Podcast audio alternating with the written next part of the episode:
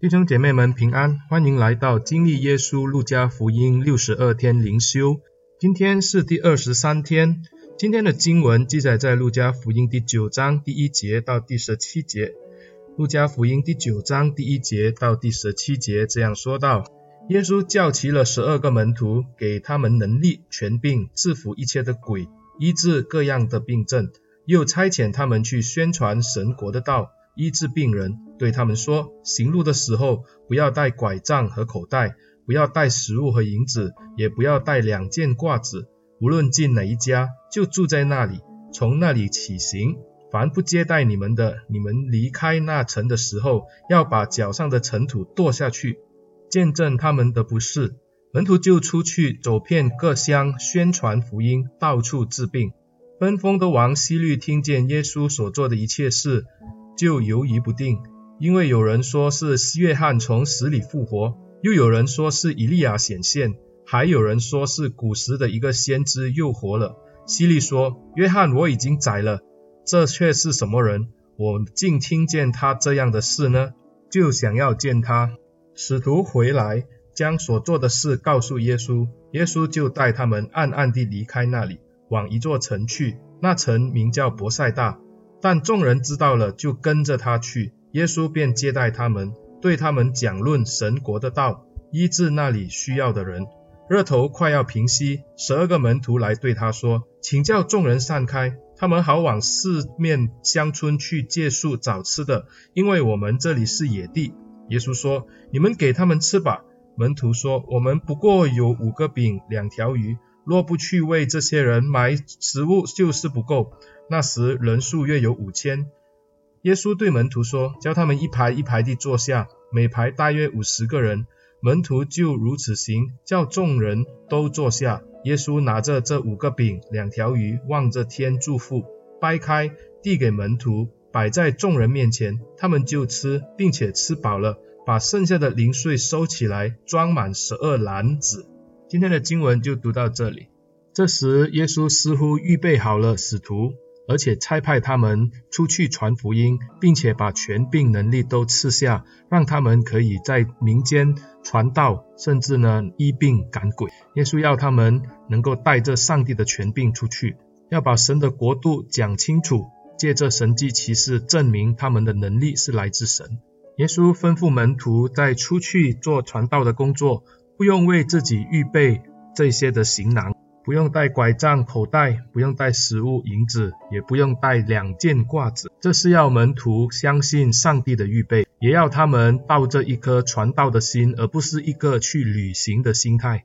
接着下来，耶稣还吩咐他们，无论去到哪一个城市，若是有人接待他，他们就住在那家，一直到他们离开为止。这就要告诉门徒呢，凡接待他们的，他们都要领受，无论是富有的或是贫穷的。因为在当时有一些的律法师，他们都常常去打探城市里面的富人，因此呢，他们好到这个城市去传道的时候，也可以住在他们的家中享乐享福。耶稣要门徒不是抱着这样的心态，而是抱着一颗真正去服侍人的心态，进到人的城里面，把福音广传。遇到有人有需要，就借着主赐给他们的权柄能力去帮助他们。若是有人不接待他们，耶稣说，离开的时候就要把自己的脚上的尘土跺去。这个的行动就是表示呢，我们与你无关。这是特别当时的一些以色列人，他们经过，比如说撒玛利亚的村庄，或者经过外邦人的家，他们都会做那个动作，因为呢，表示呢，他们与这一个外邦人或者这些不洁净的人无关。可是在这里，耶稣要门徒做这件事情是什么意思呢？耶稣要门徒去传的是神国的福音。若是这些人拒绝这个的门徒的传道，也表示说他们拒绝了神国的降临。因此，当门徒把脚上的尘土跺去的时候，就表示呢，神国与他们无关，甚至他们没有办法享受神国的好处。果然，门徒带着耶稣所赐予他们的能力与权柄，制服了一切的鬼，医治了各样的病症。他们这个时候不再是看耶稣行神迹，这个时候他们是自己也能借着耶稣所赐的能力来行神迹。当然，这样的事情在民间一定引起一定的骚动。这件的事情就传到了分封王希律的耳中。希律听见耶稣所做的事情，就非常的惊讶，因为对他来说，施洗约翰是当时备受瞩目，而且备受民众爱戴的这一个的先知，已经在他的手里被砍了头。怎么这时候又有另外一个人，好像施洗约翰出现在民间呢？所以希律就很想要见他。我们可以从这个路加福音后来的经文明白，希律见耶稣，并不是要知道耶稣的福音到底是什么，或者他对耶稣的事工有兴趣。若是你去看路加福音二十三章，就是耶稣被捕了以后，后来就派到比拉多手下被审问。比拉多因为不要麻烦，就把耶稣解了过去，送到这个希律的府上，让希律来审问他。结果经文告诉我们，希律很想见耶稣很久，因为呢，他希望耶稣在他的面前变一些的戏法给他娱乐娱乐。对希律来说，耶稣也好像是民间的这一些变戏法的人一样。但是对耶稣来说，惊动了西律，他就必须要小心。所以当门徒回来的时候，耶稣就安排门徒暗暗的离开人群。要到这个伯赛大去。若是我们有从其他的福音书理解这一段的经文，我们知道耶稣是想借着去到这一个的旷野，再从旷野往伯赛大上去。加上门徒工作也很累了，耶稣希望他们可以到这个旷野去先安息安息。只是我们看到这些的群众因着门徒们所做的。加上耶稣的名声，他们都拥戴耶稣。在耶稣的船还没有到达的时候，已经人在旷野等候耶稣的来来到。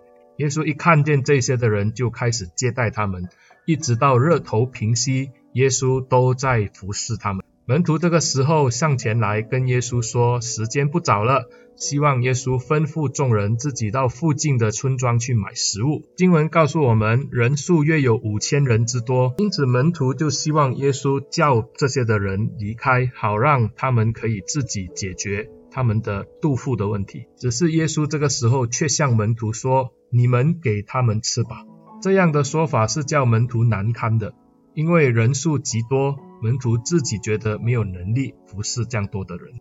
我常常在想，门徒真的没有能力吗？这个又跟好像他们当时在加利利面对这个大风浪，他们似乎忘记了在他们的船上有一个耶稣。加上他们如果真的没有食物，耶稣怎么会跟他们要呢？按照约翰福音六章的记载，门徒向耶稣呈现出来的这个食物就是五个饼两条鱼，不是他们自己的预备，而是一个小孩子的奉献。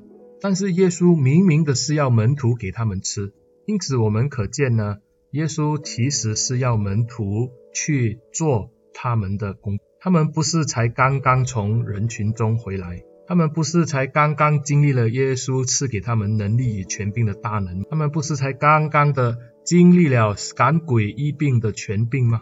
这个时候群众五千人聚集在他们的面前。这个时候，他们反而要群众离开，而不是去服侍。所以，耶稣接下来就行了这个五饼二鱼的神迹。借着门徒所给的这么一点点的食物，也就是当时一个孩子的便当——五饼二鱼，耶稣一样的可以把这五千人喂，而且还有余下十二篮的这个的碎片。耶稣举目望天祝福，然后把饼掰开递给门徒。这一个的动作似乎提醒了我们，耶稣在最后的晚餐也如此的做。而若是我们去看约翰福音讲到这一段的时候，耶稣就在五饼二鱼神迹之后呢，向众人说明他就是生命的粮，是要叫世人可以得以饱足的生命的。这也好像耶稣在旷野面对这一个魔鬼的试探，耶稣说：“人活着不是单靠食物，乃是靠上帝口里所出的一切话。”这一切的话不单单是指上帝的圣言，就是圣经。这一切话也是上帝的道，那就是耶稣他自己。所以耶稣立下圣餐，要我们掰饼喝这个的杯的时候，是要纪念他。今天这个五饼二鱼的神迹，并没有停止在那个的旷野，而是延续到了今天两千多年以后，我们仍然借着饼和杯来纪念耶稣的身体，耶稣的宝血。弟兄姐妹，这是我们心中常常感恩的事情。耶稣赐下的是一个叫众人得以饱足，而且还有余的能力。当门徒有了这些能力的时候，耶稣要门徒给他们吃。一样的，我们今天赋予了这些能力以后，从不是为了寻求自己个人的益处，自己的肚腹得到饱足。耶稣更是要我们放眼看到他人的需要。耶稣对我们说：“你们给他们吃吧。”但愿耶稣所赐给我们的能力、权柄，能够制服鬼魔，能够医治病症，不是叫我们自高自大，而是叫我们看见众人的需要而预备食物，把耶稣给他们吃吧。耶稣是生命的粮，是我们所需所求的。让我们一起低头祷告。主啊，你是我们生命的粮，我们得以饱足。当我们领下你的身体，还有喝你的宝血，我们知道我们与你合而为一。主啊，求你今天让我们再次的看到他人的需要，借着你赐给我们的权柄能力，服侍他人，让众人可以借着我们的服侍看到耶稣的丰盛。感谢主，赞美主，奉耶稣的名祷告，阿门。亲爱的弟兄姐妹，谢谢你们的收听，欢迎你们把这个的音频也分享给你们的教会弟兄姐妹或者你们的朋友同事收听。愿上帝的话语常常喂养你们，让你们的身心灵都得以饱足。上帝祝福你们。